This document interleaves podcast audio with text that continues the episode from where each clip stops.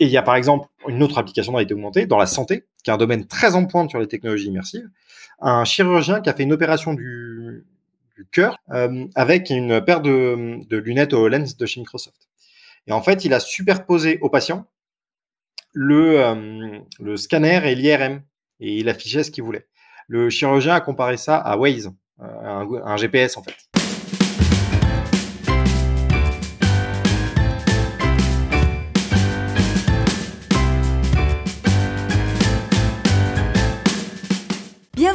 Sur le podcast Superception avec Christophe Lacnit. Vous pouvez également retrouver le blog et la newsletter sur le site superception.fr.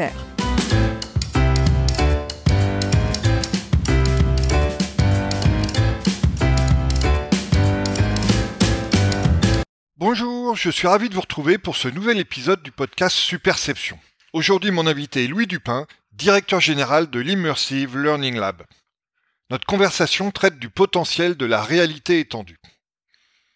Louis commente notamment son parcours, les activités de l'Immersive Learning Lab, les disparités entre les différentes réalités étendues, les principales évolutions techniques de ce secteur et ses limites actuelles, son potentiel applicatif, les enjeux du déploiement des métavers et leur cas d'usage, les problématiques de données personnelles posées par la réalité étendue, son potentiel en matière de formation et l'émergence de l'intelligence artificielle générative.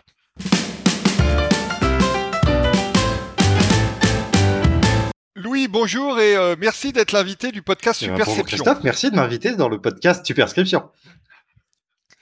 Avec grand plaisir. Alors, euh, Louis, toi, tu as des origines bretonnes et euh, donc tu as été très tôt nourri à la passion de la mer, ce qui est logique en Bretagne. Euh, cette passion de la mer a induit chez toi une passion de l'environnement qui a euh, motivé une recherche de sobriété et qui a joué un rôle dans ton parcours professionnel. C'est ce que tu me racontais avant qu'on avant qu'on commence à enregistrer. Et ce qui est intéressant par rapport à ton parcours professionnel, c'est que euh, avant d'en arriver à la réalité étendue dont on va parler tout à l'heure, tu as commencé dans le spatial et que euh, ce spatial t'a amené à faire un, un pivot, un virage euh, vers la réalité étendue, notamment en raison de ta passion pour l'environnement. Donc euh, raconte-nous comment tu as été amené à travailler dans l'espace, si j'ose Bah, dire. moi, c'était un, un rêve depuis tout petit. Euh, je un jour, je suis allé en Guyane parce que j'ai eu la chance de pouvoir aller visiter le centre spatial à Kourou. Et ma mère me racontait que j'avais vu une fusée. Et je lui ai dit, maman, un jour, j'en construirai. Conclusion, 20 ans plus tard, je construisais des fusées euh, chez, chez Ariane Group. Euh, moi, je suis rentré un peu par hasard dans le spatial. euh, en réalité, je suis rentré en stage et puis euh, j'ai fait stage, alternance, intérim et j'ai eu un, un CDI derrière. Euh, voilà. Et, et des gens m'ont fait confiance un peu tout au long de, de ce parcours-là. Et mon, mon métier d'origine, euh, ma formation de base, bien sûr, c'est c'est la mécanique euh, industrielle, la production. Et, euh, et mon métier de base, c'était euh, l'industrialisation de procédés euh, complexes et d'ateliers de production pour Ariane 6. J'en ai conçu et déployé deux au complet. Un sur les tuyères de propulsion et un sur les protections thermiques. Et en fait, quand, quand je suis arrivé en 2014, je crois, de mémoire, dans, dans le spatial, j'ai tout de suite eu la chance de pouvoir commencer à travailler avec les techno immersives et, euh, et de, de, de manipuler des systèmes de cave. On en reparlera de, de, ce que c'est. Mais en fait, ça s'est ancré très tôt dans, dans mon parcours. Et il y a un moment, euh, je voyais bien que les, les techno immersives euh, pouvaient apporter beaucoup, euh, notamment en termes de déplacement. Ça, on commençait bien le faire, à, à, à faire des réunions en immersif pour éviter d'avoir à se déplacer sur tous les sites. Et donc, on se retrouvait dans, dans une application maison pour étudier des, des, des usines, des process, euh, des pièces, des montages, etc. Euh, mais il y avait des trucs quand même qui, me chagrinaient dans, l'industrie, notamment euh, des, des, vieux process qu'on remettait pas en, des, des procédés de fabrication qu'on remettait pas en cause et, qui et, sur lequel j'étais un peu en combat par rapport euh, bah, pour pouvoir les faire évoluer, pour être sur des thématiques plus euh, bah, plus éco-friendly, on, en parlait, et, donc qui s'intègrent mieux dans les cycles de production, etc. Et c'était pas la, direction. Euh, on était sur une direction qui était très économe en ressources par rapport à la concurrence SpaceX. Euh, voilà, il y, a, plein d'articles sur le sujet, donc c'était pas des, priorités. On était plutôt sur des priorités budgétaires. Et donc ça, a créé chez moi une, dissonance entre ce que je faisais et ce que j'avais envie de faire. Et donc, euh, de, mon parcours là dans les dans les techno immersives à ce moment-là, je me suis dit là il y, a une, carte à jouer. J'avais commencé déjà à l'époque à essayer de travailler sur de la formation. On faisait beaucoup de collaboration, mais je voulais travailler sur de la formation euh, justement parce que le un, des éléments qu'on avait en interne, c'est que on, avait des postes spécifiques. Par exemple, on colle beaucoup de pièces dans le spatial. Ça surprend toujours. Hein. Alors, on fait pas ça avec de la colle U je vous rassure. On fait ça avec des, des colles industrielles qui vont bien. Euh, mais un colleur de formation, c'est six mois à un an et demi. En fait, à six mois, il a le droit de commencer à être dans la salle de d'opération. Et au bout d'un an et demi, il a le droit de toucher des pièces et de faire des choses. C'est très très long. Et donc en fait, on avait commencé à travailler sur euh, deux systèmes, euh, des systèmes avec des ateliers avec des pièces en bois euh, pour que les gens puissent s'entraîner et jeter des pièces. Ça, c'est très consommateur. Et en même temps, le, le, problème, c'est que vu qu'on a peu d'opérations, c'est ça qui faisait que le temps était très long. C'est que dans le spatial, on a peu de pièces. On fait pas 60 000 fusées par an. On en fait 12 au maximum. Donc forcément, pour s'entraîner, vu que toutes les pièces sont uniques dans une fusée, bah, faut pouvoir attendre du temps qu'on revoie les mêmes pièces passer en fait. Et donc, on avait proposé, et ça commence à se faire aujourd'hui, euh, de, former les opérateurs euh, en réalité virtuelle au déroulé avec, la, avec les pièces. En fait, d'être dans l'environnement de l'atelier et on a le montage qui se fait, les autres opérateurs qui sont à différents endroits, le maître colleur qui donne les instructions et eux qui répètent les gestes, les postures et les séquences. Donc ça, ça on, l'avait déjà ancré à ce moment-là. Et donc en fait, de cette petite dissonance cognitive chez moi qui faisait que ça marchait plus euh, et que j'avais plus envie de, faire de l'industrialisation comme je le faisais. Euh, et de, euh, de, cette découverte des techno immersives et du potentiel absolument formidable qu'il y avait derrière, eh ben, on, avec mon père, on a fondé une structure, euh, voilà, dans laquelle en fait on choisit, on fait nos choix de clients, on fait nos choix euh, de ce qu'on a envie de faire, et donc euh, c'est bien plus en accord avec ce que j'ai envie, voilà, et, qui m'a permis de, de, de, faire ce virage-là. Puis accessoirement de commencer à travailler sur des sujets en rapport avec la mer. Donc bientôt je vais venir en marinière au travail, ça va être très bien. Magnifique. Donc cette structure, c'est l'Immersive Learning Lab. Et euh, si j'ai bien compris, euh, Louis, il y a euh, à la fois une association et une entreprise. Donc il y a bien deux Absolument. rôles distincts. On a, on a deux structures qui sont aujourd'hui très séparées. il y a d'une part une association qui s'appelle France Immersive Learning, qui est là pour fédérer l'ensemble des acteurs de l'écosystème XR. les, les produits donc XR réalité étendue, hein, je traduis pour les. les je vais faire un effort sur les acronymes. donc, l'ensemble des acteurs des réalités étendues, plutôt dédiés formation, orientation professionnelle, collaboration au travail. Euh, pas tant marketing, euh, voilà, c'est plutôt formation tout au long de la vie. Et donc dans l'association, on va retrouver des producteurs de contenu, des utilisateurs de contenu et ce qu'on va appeler des prescripteurs comme des euh, communautés d'agglomération qui, qui, eux, ont tendance à financer des choses sur leur territoire mais qui ne sont pas l'utilisateur. Et vous êtes focalisé sur les producteurs de contenu, Louis, si j'ai bien lu euh, vos, vos, contenus, c'est le cas de le dire, parce que vous voulez être neutre à l'égard des, des, producteurs de hardware, hein, c'est bien ça Exactement. L'objectif de l'association, c'est vraiment de créer un écosystème français, francophone, européen, puis après avec le reste du monde, mais plutôt français, francophone, européen, de euh, d'excellence euh, sur les contenus immersifs.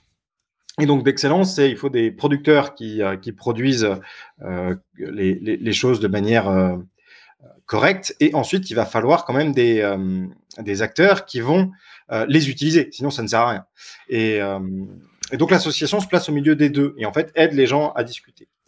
Et donc, cette association possède une entreprise qui s'appelle Immersive Learning Lab, qui est en, en quelque sorte son bras armé, puisque le, le, point de départ était de dire, bah, une association c'est bien, mais ça fonctionne essentiellement avec des bénévoles.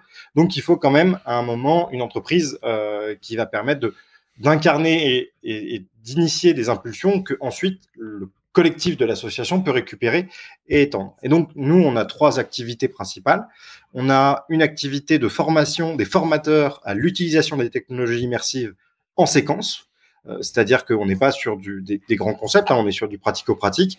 Euh, c'est quoi ces technologies? Euh, Qu'est-ce que ça fait au corps? Qu'est-ce que ça fait au cerveau? Qu'est-ce que ça induit comme risque? Qu'est-ce que ça induit comme bénéfice? Comment est-ce que je gère tout ça? À quoi ressemble bah, l'hygiène dans une sé séquence classe, etc., etc. On est vraiment dans le côté pratique des choses. Et on a une entité de conseil qui va accompagner les entreprises depuis la définition de la stratégie entreprise concernant ces technologies sur un horizon 3-5 ans, on aime bien construire nous 3-5 ans parce que ça permet de se dire on a des investissements qui partent pas dans le vent, c'est pas des one shot, c'est des choses où euh, ben voilà on, on, va faire peu maintenant, un peu plus l'année d'après et puis on, on, augmente. Ça permet voilà d'avoir des projets qui ont un, impact fort et, et, et qui vont euh, pas rester dans un placard puisqu'aujourd'hui on a quand même beaucoup de preuves de concept qui restent dans des placards et c'est dommage.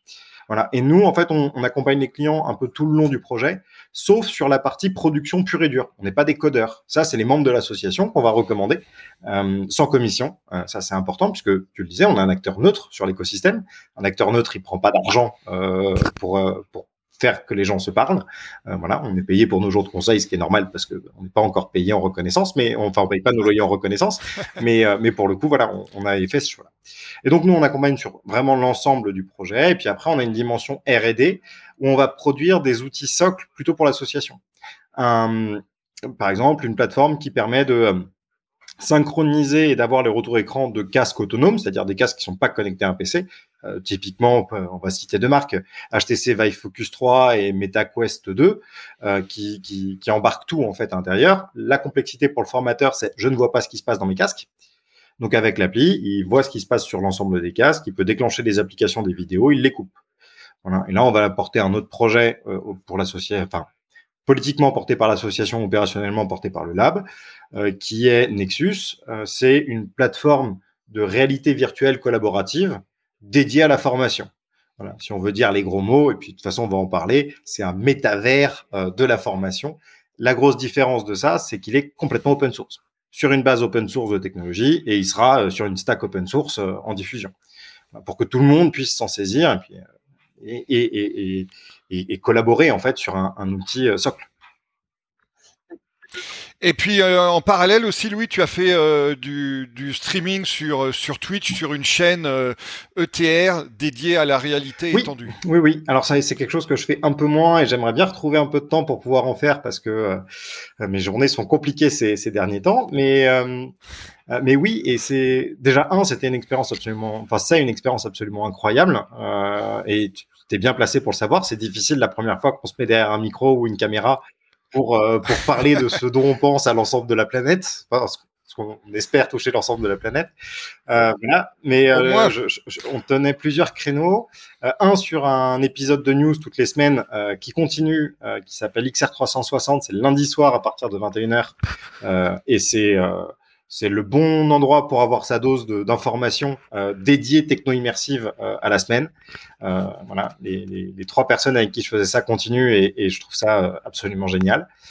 On fait quelque chose sur des présentations de, de, producteurs de technologies et de, de, leur savoir-faire et de ce qu'ils font pour, à travers, en fait, présenter les technologies, les cas d'usage et, et, les enjeux euh, voilà, ça, on, on, trouve tous les replays sur euh, la chaîne YouTube de, de l'association France Immersive Learning, et c'est en train de se relancer au sein de l'association. Donc plus sur Twitch, mais euh, c'est en train de se relancer quand même. Euh, voilà, et puis après, j'avais un créneau un peu plus libre où je racontais des choses, notamment sur bah, sur le métavers, parce que c'est à ce moment-là que quand, quand, je faisais régulièrement le hype était au, au plus grand. Donc il y, a, y, a, mon avis qui traîne pareil sur sur YouTube si les, les gens veulent aller regarder. Alors, on va passer, euh, cela étant posé, Louis, au, cœur de notre conversation qui euh, concerne le, potentiel de la réalité étendue.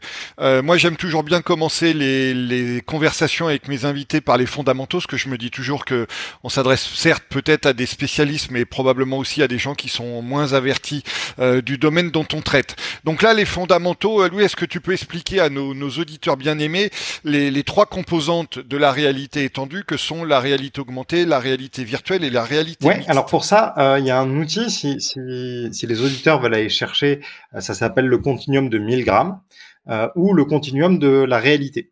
En fait, c'est un outil que nous utilise beaucoup en formation parce qu'il est très pratique et il image bien le, positionnement des technos. En fait, il faut se représenter. D'un côté, le monde réel, celui dans lequel on vit, le monde de tous les jours, puis de l'autre côté, un monde complètement virtuel, simulé par ordinateur, avec aucune adhérence avec le monde réel. Donc ça, et là, on trace une ligne entre les deux et on va, ça, c'est la partie continuum. Donc la première des technos qu'on va croiser euh, là-dedans, c'est la réalité augmentée. La réalité augmentée, tout le monde sait ce que c'est et tout le monde l'a expérimenté. C'est des filtres Snapchat, c'est des filtres Instagram, c'est Pokémon Go. Euh, en gros, c'est une information numérique superposée à la réalité, peu ou pas interactive. On, positionne quelque chose dans l'espace. Et ça, euh, c'est une technologie qui est préférentiellement utilisée avec des smartphones pour se donner un élément de référence. Il y a une deuxième branche de la réalité augmentée euh, qui est la, ce que Microsoft appelle la réalité mixte, on va voir que c'est un peu plus étendu que ça, euh, avec HoloLens. Donc là, on passe avec un, casque de réalité augmentée, donc on a les mains libres, et les informations euh, numériques qu'on met dans le monde réel sont manipulables et interactives. À ce moment-là, je, typiquement, je peux faire apparaître une pièce d'une usine, prendre ma maquette, la déplacer, la superposer à autre chose, la ranger et revenir après, inviter mes collègues et on la démonte à plusieurs. Voilà, on a quelque chose de très interactif euh, à, ce niveau-là. Là, il va falloir faire une rupture dans le continuum. On va aller dans la réalité virtuelle. Réalité virtuelle, qu'est-ce que c'est? J'ai un casque de réalité virtuelle sur la tête, donc je suis coupé du vrai monde et je vais dans un environnement qui est complètement décorrélé de la réalité. Je suis assis à mon bureau, je mets mon casque, je suis sur Mars.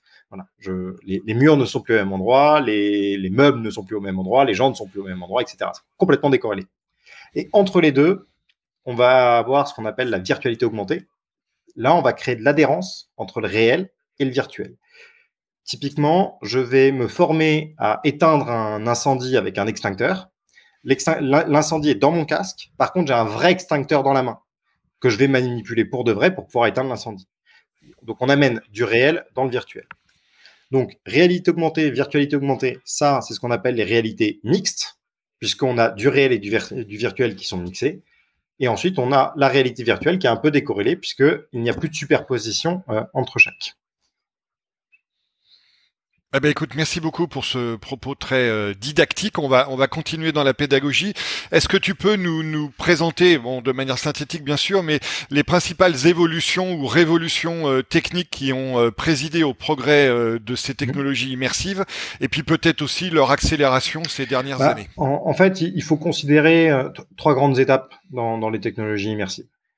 La, la, première, c'est le déclencheur d'innovation. C'est la fin des années 60-70. C'est le professeur Sutherland de MIT qui va sortir le premier appareil de réalité augmentée. Il faisait un truc incroyable. Il affichait un cube dans l'espace réel en filigrane. Mais le cube avait de la perspective quand on se déplaçait d'un côté ou de l'autre. C'est incroyable à ce moment-là parce que l'ordinateur n'existe pas. L'écran n'existe pas, la souris n'existe pas et l'ordinateur fait la taille d'une pièce de 60 mètres carrés. Donc, il faut quand même remettre ça en perspective. Donc ça, c'est vraiment le moment où on a commencé à chercher. Donc là, après, il y a des travaux de recherche qui se font plutôt dans l'industrie et l'armée, euh, toujours les, deux financeurs principaux des, innovations. Et on va arriver là, euh, dans les années 80, euh, à toute la période cyberpunk de la science-fiction. Certes, on fait pas de développement technologique à ce moment-là, un petit peu, mais euh, c'est pas au point. Par contre, ce qu'on va faire à ce moment-là, c'est qu'on pose tous les concepts et les horizons d'attente les termes qu'on employait jusqu'à présent, réalité augmentée, réalité virtuelle, ils ont été forgés à ce moment-là. Le terme métavers a été inventé à ce moment-là aussi. Euh, et, donc, en fait, ils vont poser un imaginaire collectif autour de ces technologies sur lequel les, industriels vont travailler et, vont essayer d'atteindre. Et enfin, on arrive dans les années qui nous concernent aujourd'hui, donc euh, c'est 2014, hein, l'explosion de, ce qu'on appelle les techno-immersives euh, dans le monde. Et la, la raison, elle est très simple, c'est le smartphone. En fait, le smartphone a accéléré toutes nos capacités de calcul, de batterie, d'écran, euh, d'affichage, euh, de graphisme. Euh, voilà, on, a eu un travail énorme qui a été fait et de miniaturisation. Donc, on a été capable de commencer à créer des casques. C'est pour ça que les premiers casques, c'était ce qu'on appelait des cardboards. Et, je ne sais pas si les auditeurs se souviennent, mais on mettait euh, le, littéralement son téléphone dans une boîte en plastique ou en carton et on pouvait regarder de la vidéo 360 dedans. Euh, voilà. Puis ensuite, après, on a une accélération qui est, euh, énorme parce qu'au moment où on commence les cardboards, il faut se dire que Mark Zuckerberg de Facebook achète un Kickstarter pour 3 milliards de dollars qui s'appelle Oculus. Et, donc à ce moment-là, va sortir le premier Oculus en parallèle du premier HTC Vive. Euh, on était sur des choses connectées à, des PC. Puis après arrivent les premiers casques autonomes euh, pour la vidéo 360. Et enfin les casques que tout le monde connaît, euh, le MetaQuest, euh, les HTC Vive Focus 3. Euh, voilà tout, tout, tout, ce qu'on trouve en fait aujourd'hui, y compris dans le grand public. Le, Quest 2 a été un des cadeaux de Noël assez répandus en Occident ces deux dernières années. Donc, euh, donc voilà, on a cette accélération-là aujourd'hui et qui va de plus en plus vite. On a de plus en plus de matériel qui sortent. Il y a Apple qui devrait sortir du bois maintenant, euh, voilà, après des années de rumeurs. Voilà, après des années de rumeurs, normalement, ils vont enfin nous présenter un casque et on a tous hâte de voir à quoi ça ressemble parce qu'il y a, euh, y a beaucoup de leaks et euh, la question est qu'est-ce qui va être vrai là-dedans et on va voir comment ça impacte le marché surtout. Mais voilà, les, constructeurs en produisent de plus en plus. On a des appareils qui sont aujourd'hui parfaitement maîtrisés, euh, qui sont de plus en plus légers, de plus en plus fins, de plus en plus simples à utiliser. Et, donc, on est maintenant on est dans cette phase-là. Et c'est surtout aujourd'hui dans euh, l'appropriation de ce contenu-là. Pour euh, information, on, utilise dans, le monde de la tech ce qu'on appelle des courbes de Gartner qui sont là pour parler de la maturité technologique d'une innovation. Et donc, il y a plusieurs étapes, euh, je ne vais pas toutes les détailler, mais euh, voilà, il y a plusieurs étapes dans une courbe de Gartner, et on considère qu'à un moment, ça sort de la courbe de Gartner. Et donc, quand ça sort de cette courbe-là, euh, eh bien, on considère que ce ne sont plus des innovations technologiques. Ce sont des technologies matures, disponibles, et donc qui existent aussi dans le quotidien des gens, que ce soit dans des environnements professionnels ou dans des environnements personnels les technologies de la réalité virtuelle est sortie de la courbe en 18 et la réalité augmentée est sortie de la courbe en 2019. Voilà. Donc, on considère plus que c'est des innovations techno. Aujourd'hui, ce sont des innovations d'usage, des ruptures d'usage, ça peut être plein de mots, mais on n'est plus sur l'innovation technologique. On est sur des choses qui sont matures et prêtes au déploiement. Alors, comment se situe, Louis, euh, l'Europe et la France dans ce, dans ce secteur euh, de la réalité étendue? Eh ben, Ça va dépendre un peu de quoi on parle. Euh, si on parle du hardware, on est un peu aux fraises mais on l'a toujours été. Sur le hardware, on n'est pas très très bon. On est, très bon sur le hardware de pointe, de, de très haute technologie. Sur du grand public, que ce soit des smartphones, des PC, voilà, ça, on n'est pas très bon. Encore que, on a une pépite, une petite pépite française qui s'appelle Lynx Air, qui produit un casque de réalité virtuelle franco-français, euh, designé en France, bien sûr assemblé, euh, avec des, puces produites en Asie, euh, mais de toute façon il n'y a, pas trop de choix aujourd'hui. L'Asie produit les puces pour la planète, donc il n'y a pas le choix. Mais on a quand même une entreprise française qui aujourd'hui essaye de se faire une place sur ce marché-là. Et sinon, aujourd'hui, sur le hardware, les, les, les, les ultra majors, c'est les Américains et un peu la Chine et Taïwan. Voilà, où, là, il y a, un peu de, de produits il y a de la production de hardware. Mais voilà, en gros, sur, euh, ce pan-là, on n'est pas très bon. Euh, mais là où on est excellent, c'est sur la production de contenu. En fait, la réflexion aujourd'hui, en tout cas la, la, mienne, elle est de dire que c'est un peu comme les ordinateurs. Les ordinateurs ou les smartphones, on a perdu la guerre il y a longtemps. La question, c'est pas de euh, se battre sur le terrain du hardware, c'est de se battre sur le terrain de ce qu'on produit parce qu'il y a beaucoup plus de valeur dans ce qu'on produit, y, compris de valeur qu'on véhicule euh, dans, l'apprentissage. Hein. Il y a une excellence de l'apprentissage français, par exemple.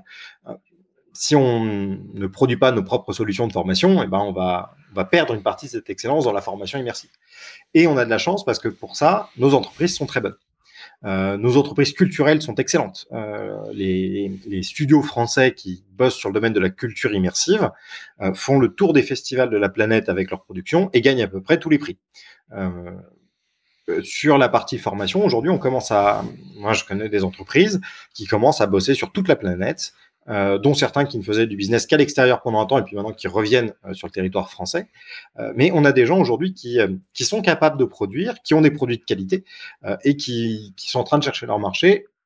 La chance qu'on a en ce moment, c'est que la convergence est bonne et donc le marché est en train de se développer de plus en plus, notamment sur le territoire français, ce qui est une très bonne nouvelle pour les entreprises françaises. Est-ce qu'il y a, euh, à ton avis, euh, Louis, des, des on, parlait de la courbe d'innovation tout à l'heure de, de, Gartner, est-ce qu'il y a malgré tout des, obstacles techniques ou des difficultés techniques qui restent à surpasser, euh, que ce soit en termes de réseau, d'équipement, de logiciels, pour faire advenir ces, ces applicatifs, ces applications de, de réalité? On commence à avoir à peu près, à peu près tout. Euh, on, parlait de Apple juste avant, on va voir un peu la qualité du casque, mais euh, rien que les casques qu'on a aujourd'hui, que ce soit le euh, Quest 2, Quest Pro, Focus 3 et XR Elite, pour parler des, gros gros acteurs, et, et Pico évidemment, hein, avec le Pico 4 et le Pico G3 qui est intéressant. Euh, on, a une variété de hardware aujourd'hui qui a des tarifs abordables, qui est sur des form factors qui sont raisonnables pour le grand public. On n'est pas sur des briques qui pèsent un kilo et demi à se mettre sur la tête. à titre d'exemple, par exemple, un Vive Flow plutôt dédié à, la, à des choses contemplatives et assez peu interactives, mais qui a, qui a ses forces. Hein. Euh, ça fait 180 grammes et ça fait la, la taille d'un gros masque de ski. Euh, donc, on, a des choses là sur le hardware. Ok, ça c'est maîtrisé. Sur le terme des contenus à mettre dedans, euh, j'en parlais juste avant, on a des pépites françaises qui produisent des trucs très bien, et bien sûr qu'à l'étranger, on a des choses qui de, de, haute qualité aussi qui sont produites. Donc, trouver des, des, contenus, y compris sur étagère, ça commence à arriver. Par contre, il ne faut pas se dire que euh, je vais tout trouver. On est quand même sur un écosystème qui se construit. Donc, en fonction des besoins spécifiques, il va falloir faire du développement à façon. Il y, a, des choses, par exemple, dans la sécurité, euh, les premiers secours, la sensibilisation, euh, voilà, des, grands thèmes qui touchent tout le monde. On va trouver des contenus étagères. Par contre, vous voulez euh, une formation à démonter la bogie 4 d'un train RATP, c'est sûr que ça n'existe pas. Va, va falloir commander au, studio une production. Donc il y, a ce petit blocage là, et en fait aujourd'hui nous on constate que des gens attendent à trouver un écosystème complètement construit, alors qu'on on est sur un écosystème qui est en train de sortir de la startup.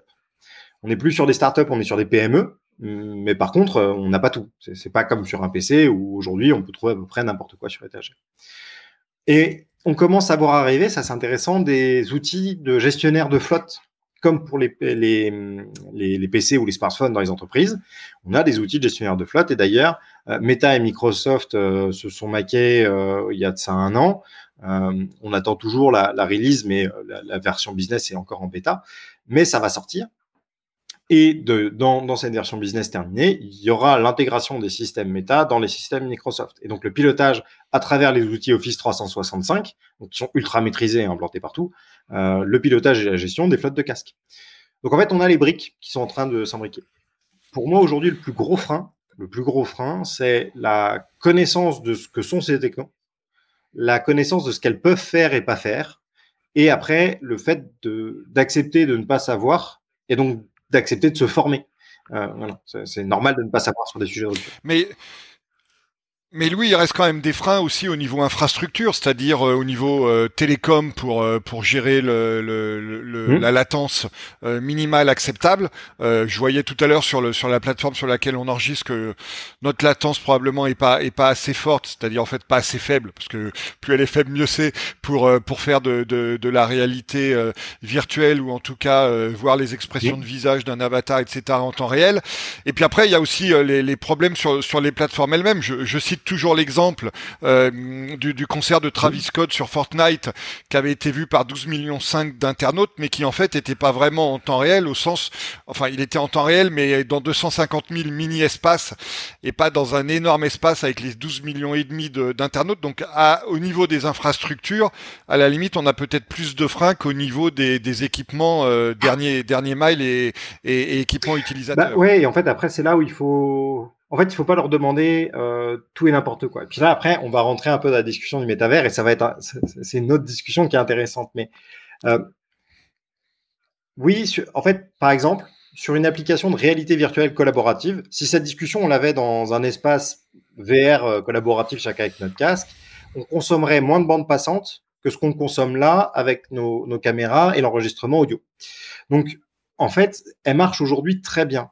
Euh, il y a, euh, alors avec de la 4G, ça va dépendre de l'endroit où on est, euh, mais une fibre optique qui fonctionne, on, a un débit qui va être, une latence surtout qui va être suffisante, parce qu'on est bien d'accord que l'enjeu c'est la latence. Après, il y a la 5G qui débarque avec une latence théorique plus faible. On verra bien ce que ça donne. Mais on commence à avoir des pistes. Et surtout, il va y avoir tout ce qui va être en réseau et il va y avoir ce qui va être en local sur les casques. vous voulez vous former, je reprends mon exemple de je veux démonter un morceau de train. J'ai pas besoin que ça soit en ligne euh, et de me connecter en ligne. Je peux avoir une expérience individuelle sur mon casque, je la fais, je débriefe avec mon formateur, ça marche très bien. Euh, j'ai pas besoin d'être en, réseau tout le temps. Et après, euh, je, suis complètement d'accord avec toi sur le concert de Travis Scott et, c'est bien de rappeler que c'est des petites salles parce que oui, presque la question c'est est-ce qu'on a besoin, est-ce qu'on a envie d'être 12 millions et demi dans un espace virtuel en même temps, au-delà de la capacité technique à le faire. C'est quel est l'intérêt de euh, voilà Est-ce qu'on profite pas plus du concert à 50 euh, que, que, à 12 millions 5 euh, ou à 100 Tu vois, peut-être que 100 est une meilleure, meilleure, meilleure échelle. Mais en tout cas, l'idée, certes, on pourrait, on pourrait faire des énormes pipes, mais aujourd'hui, de toute façon, même dans le jeu en réseau, hein, et qui eux font des salles avec plein de monde depuis très longtemps. Hein, World of Warcraft, je ne me souviens plus des, des nombres de personnes qu'il y a dedans, dans des univers persistants, voilà, et qui, pour être comparé à des métavers. Euh, World of Warcraft, à la fin, ça fait des instances de 100 personnes. Hein. Puis on multiplie les instances. Et après, ils ont des, mécaniques très complexes qui permettent de bah, d'avoir l'impression d'être très nombreux et de retrouver n'importe qui dans les instances, même si on n'est pas dans les instances de base. Bref.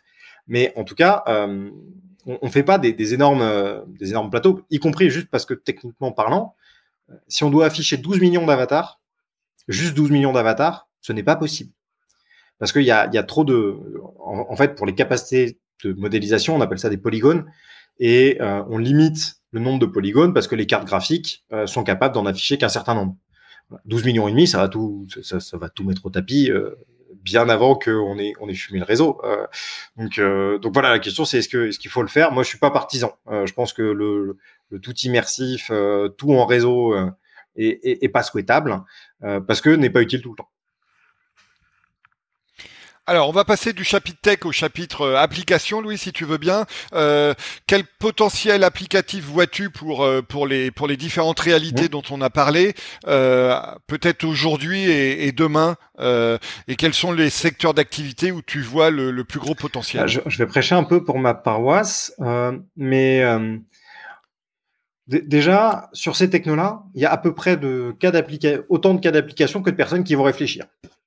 Ça, c'est la première chose. Après, je vais essayer d'être un peu concret et de donner à toucher à, certaines personnes, mais typiquement, on peut, avec ces technos-là, présenter les métiers pour faire de l'orientation professionnelle, donc tout domaine confondu, euh, en utilisant de la vidéo 360. Et on va vous emmener au cœur d'un atelier. Euh, typiquement, aujourd'hui, quand euh, je, vais prendre un peu les grandes lignes de l'orientation professionnelle, on peut aller faire un stage en troisième, bon, c'est cinq jours, on fait pas grand-chose. Euh, après, on va faire un bac, euh, on choisit des études supérieures et un moment dans les études supérieures, on va aller en stage. Et c'est à peu près le premier endroit où on va rentrer dans l'entreprise. Avant, si on est vraiment motivé, on peut regarder euh, des vidéos euh, en 2D, on peut lire des documents. Euh, voilà. Bah, la vidéo 360 permet de vi virtuellement visiter toutes les usines de la planète ou de visiter une usine, une scierie, une ferme, euh, une maison de retraite et un hôpital pour se dire dans quel en environnement j'ai un peu plus envie de travailler que les autres. Alors il faut pas le faire partout, euh, mais en tout cas euh, sur certains métiers c'est intéressant à mettre en avant. Sur la réalité augmentée, aujourd'hui ça commence à être utilisé dans la maintenance, mais c'est pas, pas un délire. Hein. c'est factuellement aujourd'hui des entreprises commencent à l'utiliser dans des domaines de maintenance, c'est-à-dire que avec des casques ou avec des smartphones et des tablettes, euh, les opérateurs vont euh, scanner les pièces, avoir les informations sur euh, qui a fait les dernières opérations de maintenance, quelles sont les pièces à changer maintenant, quelles sont les procédures qui sont liées, ils peuvent prendre des photos, les mettre au, dossier, etc. Ça, c'est une application assez concrète. Et il y a par exemple une autre application dans augmentée, dans la santé, qui est un domaine très en pointe sur les technologies immersives. Un chirurgien qui a fait une opération du, cœur, je crois, avec une paire de, de lunettes HoloLens de chez Microsoft. Et en fait, il a superposé au patient le, euh, scanner et l'IRM, et il affichait ce qu'il voulait. Le chirurgien a comparé ça à Waze, euh, un, GPS en fait. Il a dit, euh, c'est pas indispensable parce que j'aurais pu faire sans, mais c'est quand même vachement pratique. Donc ça, ça l'aide à, lui à mieux identifier. Donc ça, c'est des cas assez concrets. En réalité virtuelle, tout ce qui va être pratique, j'ai besoin de toucher quelque chose, une pièce mécanique, euh, une opération, euh, quelque chose de séquentiel, ça, ça marche très bien, ou quelque chose à haut risque ou avec euh, de la consommation d'objets de valeur. Consommation d'objets de valeur, ça peut être un immeuble. Par exemple, formation incendie, bah, quand on fait brûler l'immeuble, bah, du coup, on le fait pas parce qu'on n'a pas autant d'immeubles qu'on voudrait brûler. Bah, on peut le brûler 150 000 fois en VR ça ne pose pas de souci. Euh, ça se fait. Voilà. Euh, je parlais de l'aérospatial en tout début bah, les pièces coûtent cher, euh, la colle coûte cher, euh, la chimie coûte cher, tout ça coûte cher. Donc on peut s'entraîner en réalité virtuelle pour apprendre les procédures et les séquences. Euh, comme ça, on n'a pas de souci. Enfin, ça nous coûte beaucoup moins cher à former que si on faisait tout ça avec des pièces même en, bois ou à blanc. Donc, euh, et on a moins de risques de casse, euh, d'abîmer des outillages. Donc, on peut faire une partie en réalité virtuelle, même si à un moment il faudra aller toucher du réel. On est bien d'accord. C'est juste qu'on fait moins de réel ou autant de réel, mais il est plus efficace parce que contextualisé d'autres choses. Euh, donc là, voilà, on, a, on, voit quelques panels comme ça, et il y en a à peu près sur tous les champs d'application. Je, vous en ai un dernier là de réalité augmentée parce que c'est un, un qui est assez parlant. Euh, S'il y en a déjà fait de, qui travaillent dans le BTP, on sait tous, euh, que on ne rate jamais le positionnement d'un mur à quelques centimètres ou le perçage d'un trou à quelques centimètres, ou on sait exactement où sont enterrés tous les réseaux parce qu'on a des plans parfaitement à jour de tout. Voilà. Et ben en réalité augmentée, on peut avec un smartphone, tablette, un casque, euh, afficher le réel et le théorique, les superposer, voir les interférences entre les deux et les reprendre au fur et à mesure. Si j'ai mes plans de réseau enterrés, avant de percer, parce que c'est jamais arrivé que quelqu'un perce une conduite d'eau, de gaz, d'élec, de fibre optique ou de je ne sais quoi, je superpose pour le mec qui va percer le, théorique de là où sont enterrées les choses et je m'assure qu'il se positionne suffisamment loin euh, pour faire son, euh, perçage. ça, c'est une application aussi tout à fait concrète. Le, le, BPCE, par exemple, a formé en réalité virtuelle 8000 collaborateurs à l'évacuation de tours de grande hauteur. Ils en avaient pas, ils ont enlevé euh, plein de bâtiments et ils ont fait deux nouveaux bâtiments. Ils ont mis tout le monde dedans, sauf qu'il fallait apprendre les règles de sécurité. Ils ont formé tout le monde avec de la VR. Ils ont des taux de retour qui sont extrêmement impressionnants. Il y a un article dans le Monde qui est paru d'ailleurs à, ce sujet-là, euh, et c'est les, porteurs du projet qui s'expriment euh, sur, y compris les, résultats que, je vous encourage à, trouver, à lire, qui est Ouais, puis un gain de temps phénoménal par rapport à une situation. Ah bah si on avait, en fait, il y avait deux trucs. Soit on faisait les choses bien et les agents de sécurité euh, faisaient faire un tour de sécurité à l'ensemble des collaborateurs. Bon bah là, en termes de temps, on explose euh, parce que allez, ils sont 8000. On fait des groupes de 8 pour espérer avoir à peu près le, le, le temps de, de, chacun. Ça fait euh, 1000 groupes à passer. Disons que pour faire quand même les choses un peu bien avec un petit exercice, on y passe deux heures ce qui est pas aberrant entre le moment où les gens arrivent, on prépare sa visite, euh, les gens arrivent, on fait la visite, euh, les gens ont quelques questions et repartent, deux heures. Euh, ça fait 2000 heures à passer. une année à 35 heures, c'est 1500. Voilà. Donc c'est à peu près un an un tiers de, de, TP, donc c'est énorme. voilà, là ils ont fait ça en six mois. Ouais. Cool. Alors, euh, on va parler un peu métavers, Louis. Il se trouve que toi et moi, on s'est rencontrés euh, dans une conférence sur les métavers où on participait tous les deux euh, sur scène à une table ronde et que sur cette table ronde, on était un peu les deux réalistes par rapport à, à, des, des, à certains autres intervenants que je qualifierais amicalement d'utopistes et qu'on essayait, nous, de, de, faire la, le tri entre, entre hype et réalité. Alors, pareil, métavers, un peu de fondamental pour commencer, sachant qu'en plus, il y a autant de définitions quasiment que de que, que d'observateurs et d'acteurs. Donc, donne-nous ta définition, euh, étant donné que c'est toi qui es au micro, euh, des métavers. Bah, vu que je suis content, je vais en donner deux. Ah, exactement, voilà, ça me fait plaisir. Euh, la première, c'est la définition du théorique parfait qui avait été posée notamment par, par les cyberpunks dont je parlais tout à l'heure. elle est assez simple, c'est l'Internet, et je, fais exprès de dire l'Internet au sens du, des années 90-2000, hein, immersif, c'est-à-dire un réseau unique interconnecté, mais en 3D. Voilà. Donc euh, après, il faut l'imaginer, mais ça, c'est le métavers théorique parfait. Une belle illustration de ça, c'est le film Ready Player One de Spielberg, euh, qui montre voilà tous ces mondes où j'ai une identité, un avatar, qui a des possessions, qui passent de l'un à l'autre, euh, et, tout ça existe sur un seul réseau. Et, tout est connecté et interopérable et persistant. Ça, c'est le théorique parfait. C'est celui auquel on n'est pas du tout. Mais pas du tout, du tout. Euh, c'est dans très, très, très longtemps. Les courbes de Gartner dont je parlais tout à l'heure, ils prédisent un stade de maturité du métavers théorique parfait à au-delà de 10 ans. Quand quelqu'un de la tech vous dit 5 à 10, c'est déjà qu'il n'est pas sûr. Alors, au-delà de 10, c'est loin. Hein. Euh, ouais, je, Pareil, Louis, je rappelle toujours à cet égard que Apple et, Google n'arrivent même pas à rendre les SMS interopérables. Donc, avant qu'ils arrivent à rendre les biens, les biens virtuels et les, et les, et les métavers, parce que moi je parle toujours de métavers au pluriel, euh, interopérables, je, je pense qu'il sera passé plus de 10 ans. Si on se dit, on, on modélise Wikipédia en 3D, euh, on fait comment? Ça, ça doit être persistant, ça doit être interopérable. Euh, il y a une somme de données énorme. Euh, on va se retrouver avec des poids gigantesques. Euh, et il va falloir penser les expériences utilisateurs parce qu'on va pas juste se promener dans la bibliothèque d'Alexandrie sur euh, des dizaines de milliers de niveaux avec des ouvrages qu'on tire. voilà.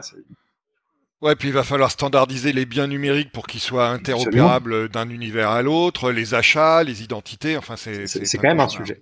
Et donc la deuxième définition, c'est les métavers. là, en gros, moi, c'est un peu comme ça que je résume toutes les définitions que j'entends. Euh, tout ce qui est collaboratif et vaguement dans un univers numérique est métavers. Euh, voilà. Et d'ailleurs, on a qualifié de métavers des trucs qui ne l'étaient pas. Euh, World of Warcraft, on a dit que c'était un métavers. Second Life, on a dit que c'était un métavers. Il y a plein de trucs métavers. Moi aujourd'hui, si, si, je dois tempérer un peu les deux, je dirais que métavers, ça doit être immersif quand même. Ça, doit avoir ce côté, je, rentre dans l'expérience avec un casque, réalité augmentée, réalité virtuelle, mais je, dois être immergé dedans, au-delà d'un écran de PC, voilà, pour gagner les, bénéfices qui sont liés aux technologies immersives et qui, justifient du coup de, de cet attirail-là. Ouais, alors tu vois, tu es un peu plus euh, radical que moi, parce que moi, je, je compare le, le métavers non immersif au, à l'Internet fixe par rapport à, au métavers immersif, c'est-à-dire 3D, qui serait l'Internet mobile.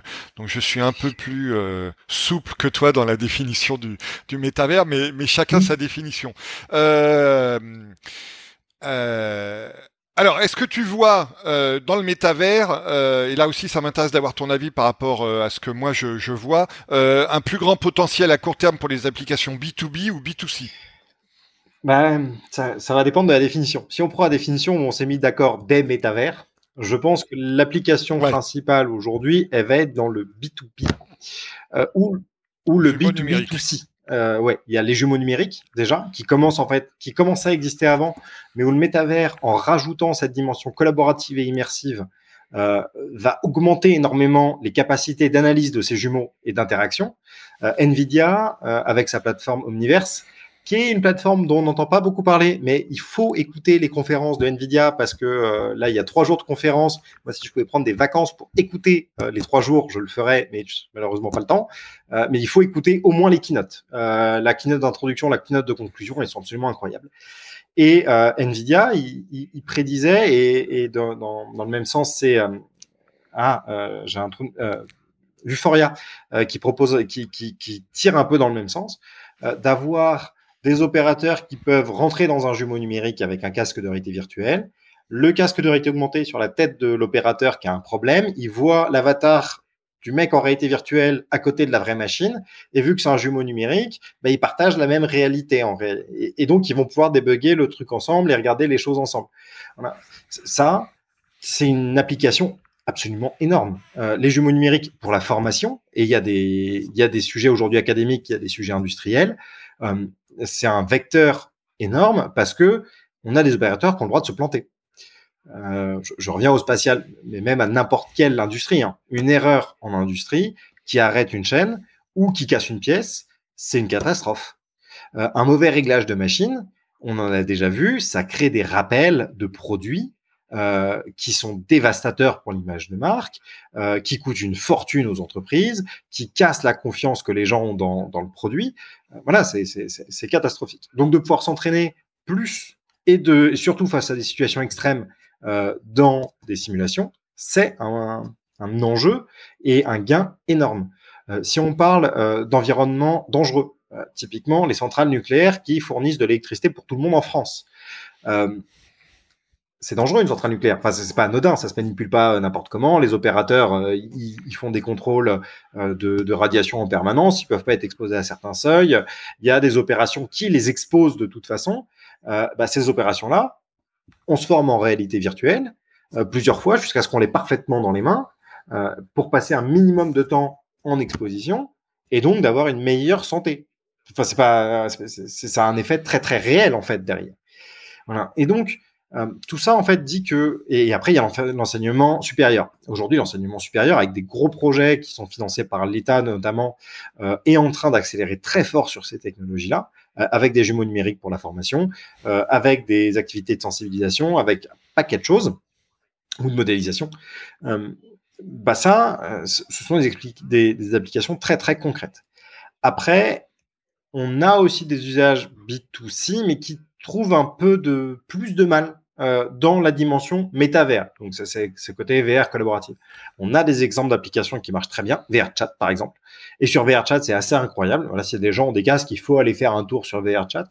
Euh, et, j'en profite pour faire un, peu de pub à un ami qui s'appelle Lenny. Euh, Lenny, c'est un créateur de contenu qui explore VRChat. Et donc, ce qui s'y passe.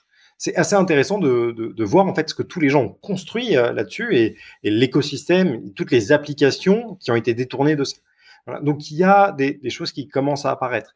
Les, concerts immersifs, euh, Jean-Michel Jarre en a fait un, euh, ben, justement, dans VRChat aussi avec Vroom, euh, où, on était dans Notre-Dame et il faisait un concert de Nouvel An là-dedans qui était complètement fou. il y a un concert à j'ai un trou de mémoire sur la personne, un, vieil artiste aussi, qui a fait ça dans Engage avec des milliers de gens, alors toujours pareil, hein, par petite salle de 50, mais, mais donc qui permettait de mettre en, avant leur, euh, leur univers de manière un peu différente. Fatboy Slim, c'est Fatboy Slim qui a fait ce concert-là assez récemment. Euh, voilà, il, s'y passe des choses intéressantes, mais euh, je, je, trouve qu'on a Fatboy Slim sera content que tu le qualifies de, de performe de, de, de, musicien assez Non, mais pas assez âgé, mais c'était plutôt, enfin moi ce que j'écoutais quand j'étais au lycée, ça fait longtemps que j'y suis plus. ça dépend de l'échelle de temps. oui, mais, euh, mais pour le coup, euh, on, commence à avoir en fait ces applications un peu métaverses qui, qui arrivent dans le grand public. Ce qui marche aujourd'hui dans le grand public, c'est la réalité augmentée. Snapchat, Instagram, les filtres, c'est c'est un, un, marché énorme, mais énorme. Et, euh, et après, c'est la réalité virtuelle plutôt côté gaming culture. Euh, qui commence à aussi être, à être très répandu. Euh, voilà. Et là, il y a du multijoueur, mais je ne vais pas qualifier ça de d'application métaverse. Ou des expériences comme euh, Eternal Notre-Dame à Paris, euh, qui, est une expérience culturelle absolument incroyable. si, les gens sont de passage, il faut aller faire ça pour se rendre compte du potentiel des technos et, de leurs usages. Mais voilà, je ne qualifie pas ça de métavers, ni, ni de près ni de loin. Comment, Louis, tu, tu observes et quel regard tu portes sur les enjeux de, données personnelles euh, dans, les métavers et la réalité étendue en général? On sait que euh, le recueil de la collecte de données biométriques est, quand même un, sujet qu'il faut regarder. Donc, euh, comment le comment l'abordes-tu? Eh ben, aujourd'hui, c'est un sujet un peu plus prospective puisque le le, plus gros risque, c'est au moment où on a le, le métavers théorique parfait, euh, et donc là, la, continuité des données, ce qu'on a sur nos PC, hein, d'une autre manière, hein, avec euh, justement des problèmes qui ont été liés à Apple, à Facebook, à Google, euh, voilà, qui, captent de la donnée et, et qui en font, euh, qui les vendent derrière pour, de la publicité notamment. mais voilà, il y a, cet horizon-là qui est plus prospectiviste, où il faut qu'on se pose les questions de comment on adapte les réglementations aujourd'hui pour nous protéger dans ces univers-là. Et après, il faut quand même prendre en compte la spécificité des techno-immersives. C'est-à-dire que même sans appareil un peu pointu, euh, c'est-à-dire sans euh, eye tracking, donc pour le suivi oculaire, ou euh, le face tracking pour le suivi de la bouche et des expressions du visage sous un casque, il y a des chercheurs qui ont fait des études qui montrent que rien que quand on met le casque, on est capable de savoir en, en 1 minute 30, lui a fait ça sur un échantillon de, de 10 000 personnes, je crois, euh, qui est dans le casque, sans demander d'authentification. Hein. C'était euh, en, fait avec des, des, critères entre guillemets assez simples. Quand je mets un casque, je sais quelle taille on fait. Donc je sais euh, si je cherche quelqu'un plutôt d'un mètre 80, d'un mètre 60, d'un mètre 70, etc. Ensuite, on a une main gauche et une main droite. Donc je sais quelle est la main dominante, puisque j'ai des manettes qui me permettent d'interagir. Euh, ça, ça fait un deuxième critère. Et puis après, il rentrait euh, là des, des, des, paramètres plus complexes sur des habitudes posturales, puisqu'on a tous des, des tics euh, de, de, posture, de mouvement. et donc lui, il les analysait et il les remoulinait. il était capable de, au bout d'une minute trente de la personne qui manipule, hein, il n'est pas juste une personne statique évidemment, mais au bout d'une minute trente, il était capable de dire qui est dans le casque. Donc ça dit quand même qu'il y a beaucoup d'informations qui transitent. Il y a des études récentes aussi sur le eye tracking qui disent que on est capable de récupérer des informations jusqu'à l'orientation sexuelle des gens euh, à travers le mouvement des yeux. Euh, donc, on va, dans ces casques, transmettre énormément. Et si on est sur la réalité augmentée, euh, mais même la réalité virtuelle, il y a des caméras sur les casques qui filment les environnements parce qu'il faut bien pouvoir faire les, les, calculs par rapport à l'environnement, soit pour créer l'environnement virtuel, soit pour superposer des environnements, des objets virtuels dans le réel. donc, on va capter toutes ces informations-là. La question, c'est comment elles sont traitées. Aujourd'hui, ce qu'on nous dit, c'est que ces informations restent en local du casque, elles ne sont pas renvoyées. Les données tracking qui sont renvoyées euh, servent à améliorer les softs. Jusqu'à présent, c'est ce qui se passe. Si demain la politique change, euh, qu'est-ce qui se passe en fait? Donc il y a un enjeu aujourd'hui euh, et pour le coup, on a une chance, je pense, parce que tout le monde en parle. Ça fait énormément de bruit. Et donc, on a une chance pour une fois d'être en avance sur la législation. Et donc, avec notre passif euh, d'Internet et la RGPD qui a été un, un long projet hein, à, à, accoucher et à mettre en œuvre, bah, de le décliner sur ces technologies pour protéger les utilisateurs. Parce qu'il va y avoir un enjeu de protection, puisque les données qu'on va transmettre vont être encore plus personnelles et encore plus nombreuses que ce qu'on fait aujourd'hui, y compris dans des applications euh, personnelles. Et si on est sur le business, et là ça, va être important, notamment dans le domaine de la formation, euh, il, va falloir qu'on se pose des questions sur jusqu'où on est prêt à aller. Aujourd'hui, on est capable, c'est même pas une question, c'est assez simple à faire hein, en réalité. Euh, typiquement, on fait un entretien euh, client, on se forme à un entretien client. Je vais vous mettre quelques capteurs, une montre connectée qui va remonter votre tension, votre rythme cardiaque, votre votre saturation d'oxygène, votre stress, voilà, tout ça, votre montre, elle, le capte en fait déjà. Donc ça, en fait, je connecte à mon logiciel, puis après, je sais. Je sais si euh, quand le client vous a posé une question un peu euh, tendancieuse sur le produit, sur quelque chose qui est en limite, et qu'on vous demande de le vendre, euh, bah, vous avez paniqué et ça s'est ressenti. Bah, je peux dire, en fonction du niveau de données que je remonte et de, à quel point elles sont précises par rapport à la personne, bah, je peux dire, bah, Michel, il n'aime pas faire ça. Et donc peut-être que bah, Michel, il peut pas rester commercial parce qu'il va pas respecter ce qu'on lui demande de faire. Donc il y a une question sur qu'est-ce qu'on remonte comme données et comment on les traite. Euh, par exemple, de, ce qu'on va être capable de demander derrière. Euh, typiquement, si je reprends mon exemple de commercial, si je n'ai aucune euh, information qui, permet de savoir qui est dans le casque, c'est déjà un peu moins grave.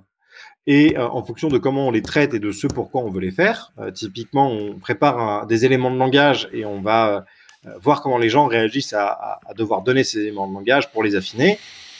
Pourquoi pas euh, Pourquoi pas Mais attention à ce qu'on remonte, ce qu'on traite, parce que ça va pas être anodin. Ça va être pire que sur un PC.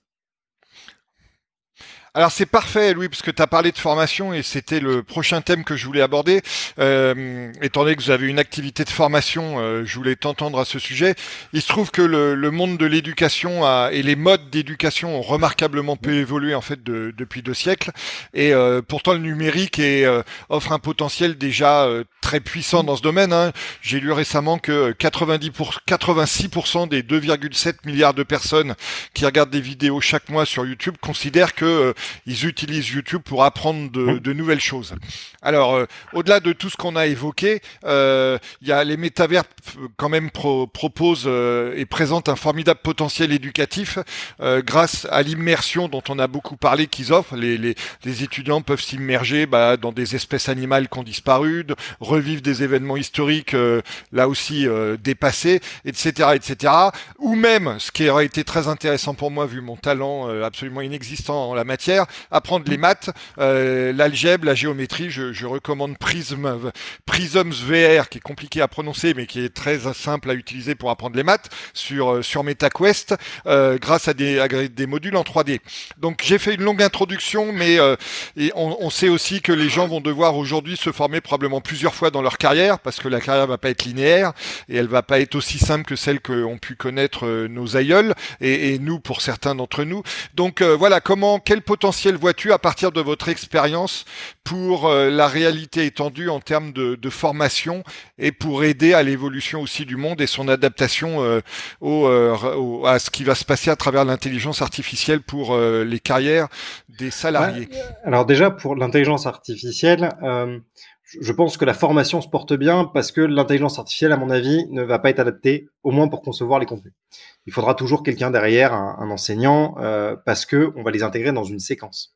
Et que là, il y a quand même beaucoup de ressenti par rapport à comment fonctionnent les gens. On pourra imaginer d'autres choses hein, avec l'IA et pour personnaliser des, des, des parcours de formation, mais en tout cas, moi, c'est ma conviction. Je pense que la formation, c'est avant tout la rencontre entre un formateur et des étudiants.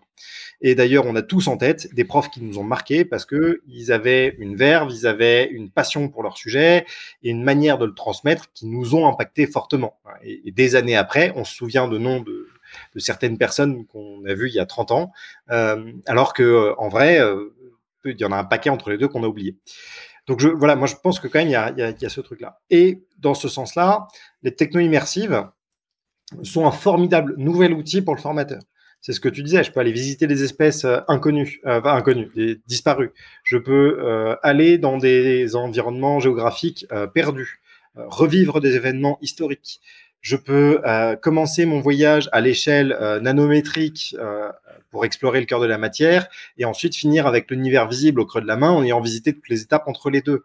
Euh, je peux apprendre à opérer un cœur euh, sans avoir à physiquement toucher euh, un, corps et donc m'entraîner en avance. les maths, il y a un prof qui fait justement, tu parlais de géométrie, ben, il utilise une application. C'est pas Prism pour le coup, c'en est une autre. Mais au lieu de faire faire des patrons en, papier à, ses élèves, il leur fait faire en VR. Et euh, donc les élèves les dessinent, puis après vont les plier pour avoir le modèle 3D qu'ils vont, vont manipuler. Donc ça, c'est en petit, ils regardent un peu dans tous les sens. Puis après, il va mettre en très grand le modèle. Il va en faire le tour avec ses élèves à pied pour voir un peu comment ils se comportent de chacun des côtés. Il va rentrer dedans pour voir euh, de l'intérieur à quoi vont ressembler les différents sommets et, comment se comporte en fait la géométrie à l'intérieur du cube. Et donc en fait permettre des choses qui, qui n'étaient pas du tout possibles euh, jusqu'à présent. Ce, ce, n'était pas possible. Et donc ça c'est des, des puissances, euh, des, des. C'est puissant parce que ça va permettre de remodeler complètement comment on présente un savoir. Et, ce, remodelage, en fait, cette redéfinition du savoir dans, des modèles, par exemple SAMR, euh, qui permettent de savoir comment une technologie impacte une formation, eh ben, la possibilité redéfinitoire, c'est la plus, la plus forte. Euh, elle peut être modificatoire, redéfinitoire, mais en tout cas, ce sont ces deux stades-là qu'on veut atteindre parce que c'est celles qui vont le plus radicalement changer la manière dont on apprend. Le fait d'être dans le faire, par exemple, si on parle, moi, d'un public que j'aime que j'aime bien, c'est les publics prioritaires.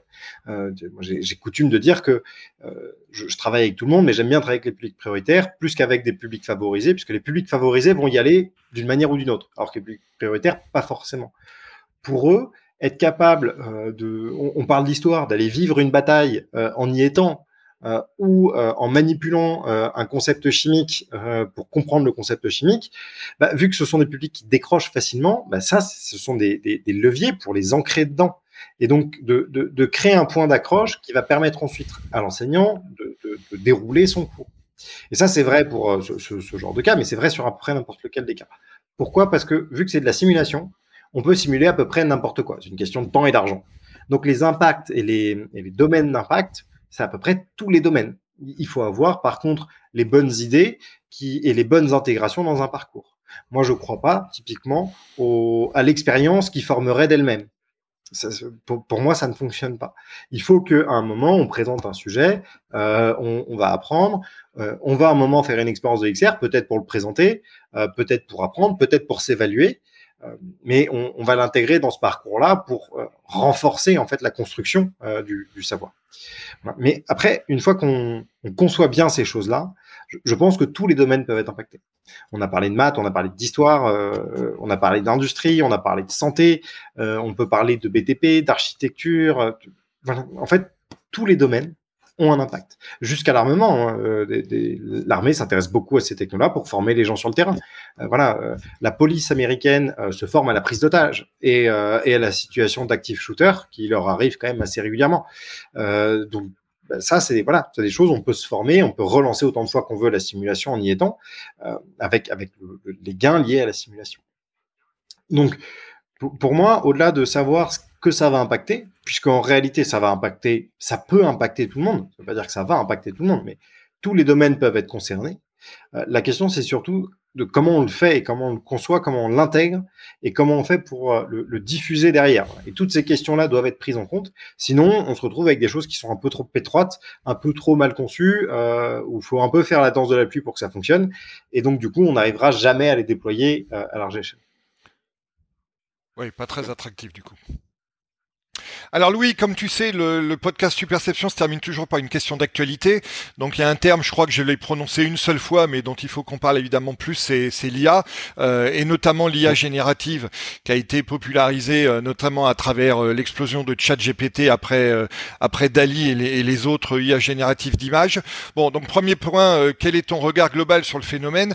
Et puis deuxième point, on sait que l'IA générative va être incontournable pour le développement des des mini métavers ou du grand métavers, quelle que soit la, la définition qu'on prend, et notamment à travers euh, la création des, des univers de, de, ces plateformes. Euh, voilà, donc je te laisse nous donner, tu, tu, as antenne ouverte, je te laisse nous donner la, la ta vision sur le bah, sujet. Le, le, le, sujet est, est, ultra complexe en réalité. Euh, je pense qu'il y a un gros effet de mode en ce moment où euh, on entend des gens qui disent ça va remplacer tous les métiers. J'ai des gros gros doutes.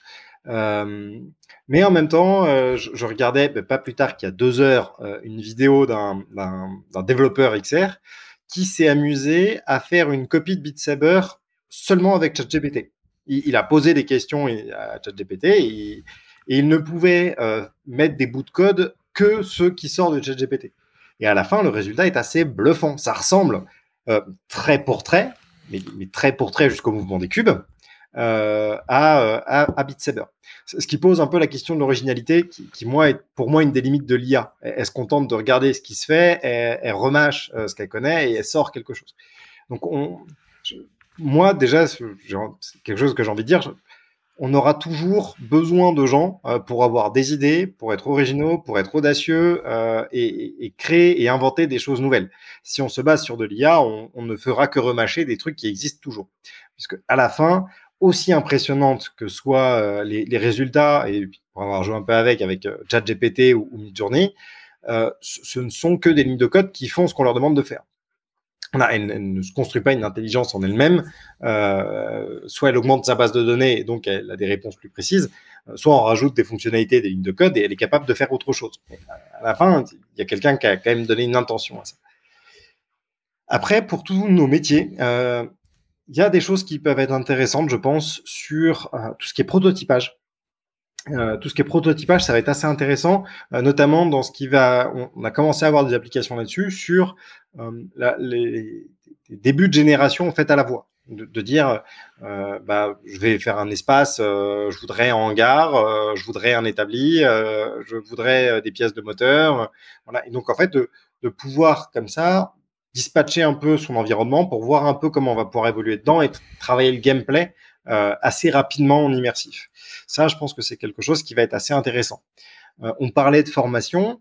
On pourrait avoir des, avatars alimentés par des IA, euh, et ça se fait. Hein. Il y a des gens qui ont implémenté ça dans Skyrim VR, qui est un jeu pour le coup, mais où quand on va parler à des personnages non joueurs, ils sont alimentés par ChatGPT derrière, et donc ils ont un historique de conversation avec nous et d'interaction, et donc leur réponse euh, évolue en fonction du temps.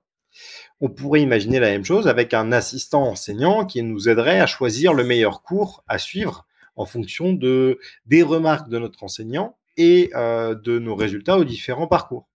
Après, il faudra quand même toujours euh, faire attention à ces outils, à ne pas leur faire une confiance aveugle parce qu'ils font encore des erreurs et beaucoup.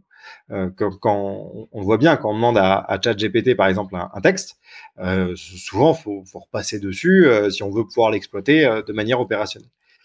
Donc moi c'est des technos où honnêtement je l'avais pas vu venir. Euh, et il y a des technos que j'ai vu arriver, euh, j'étais sceptique, euh, je me suis dit si ça peut marcher, ça peut pas marcher, tout ça, typiquement tout ce qui était Bitcoin, enfin crypto-monnaie NFT, je, je l'avais vu arriver il y a quelques années déjà, j'aurais dû investir, j'étais un peu bête, mais bref, pour le coup, sur l'IA, ça c'était une, une évolution que j'ai pas vu arriver.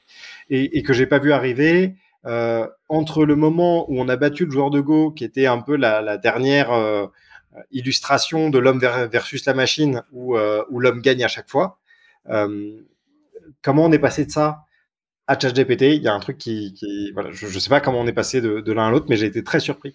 Et je pense par contre que c'est un domaine qui va amener une accélération encore aux outils immersifs, puisque l'outil immersif n'est qu'un écran.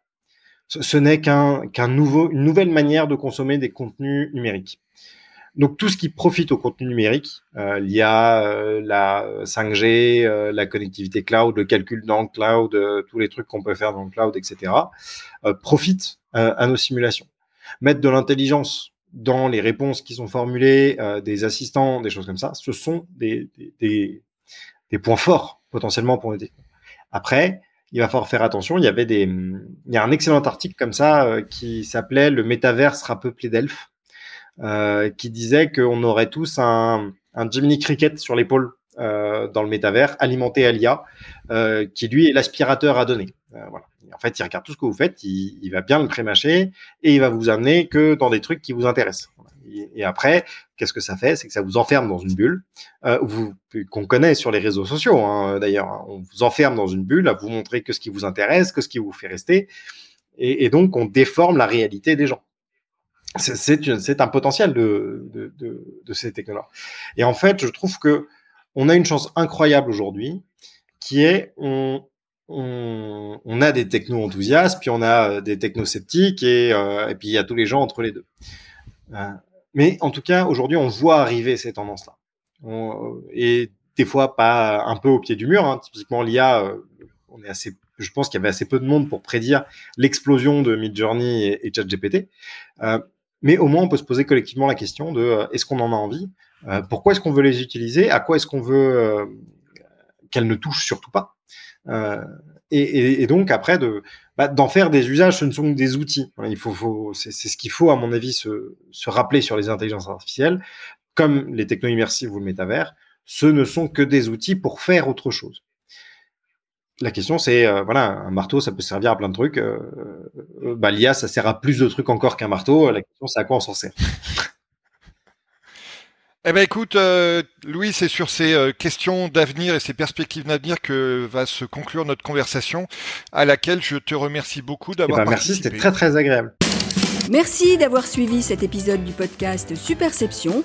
Vous pouvez également retrouver le blog et la newsletter sur le site superception.fr.